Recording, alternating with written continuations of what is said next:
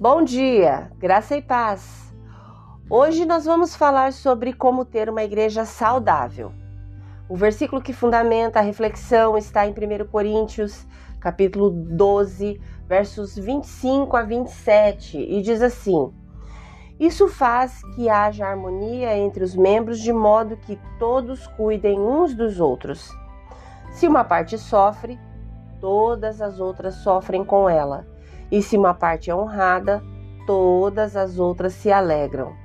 Juntos, todos vocês são o corpo de Cristo e cada um é uma parte dele.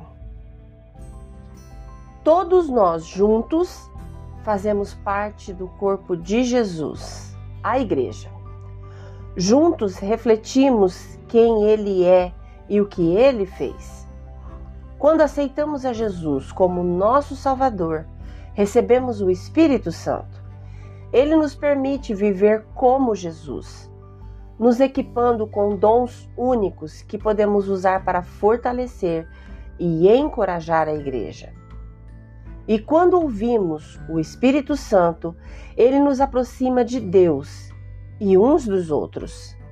E porque temos o mesmo Espírito trabalhando dentro de cada um de nós, qualquer um que pertença a Jesus faz parte do seu corpo e tem um papel único a desempenhar.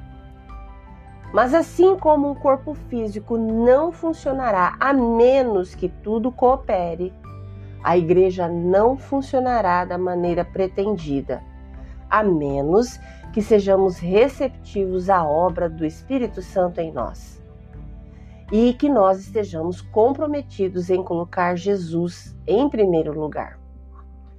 A igreja é saudável quando trabalha em conjunto, unida em seu desejo de amar as pessoas como Jesus amou e servir aos outros como ele fez.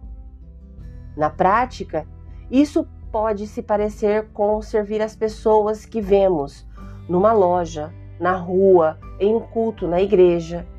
Pode se parecer com convidar alguém para jantar em sua casa, ajudar alguém a encontrar um emprego, ser um espaço seguro para uma família vulnerável ou apoiar financeiramente uma organização sem fins lucrativos. Se somos cristãos, então fazemos parte do corpo de Jesus, sua igreja e temos um papel único a desempenhar em edificá-lo. Somos chamados a usar os dons que o Espírito Santo nos dá para encorajar, para servir de maneira sacrificial uns aos outros, permanecendo unidos em nosso amor por nosso Salvador. Quando fazemos isso, Jesus brilha através de nós e alcança um mundo quebrado que precisa de esperança.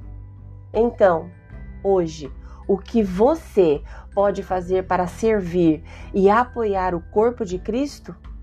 O corpo de Jesus é o nosso corpo, então vamos tratá-lo com cuidado. Este é o corpo que Deus escolheu para demonstrar o seu amor ao mundo ferido. Vamos orar juntos? Querido Jesus, por causa da tua morte e ressurreição, sou parte do teu corpo, a igreja em todo o mundo. Ajuda-me a levar a sério o papel que desempenho nela. As escolhas que eu faço refletem a forma como a tua igreja é percebida. Então, me usa para fazer a tua esperança, o teu amor, a tua alegria chegar a todo mundo. Usa-me para edificar os outros, traz avivamento para o teu povo, para que assim o teu corpo represente a ti de forma autêntica e poderosa. Amém. Hoje é terça-feira, 13 de fevereiro de 2024. Deus te abençoe com um dia maravilhoso. Graça e paz. Bom dia!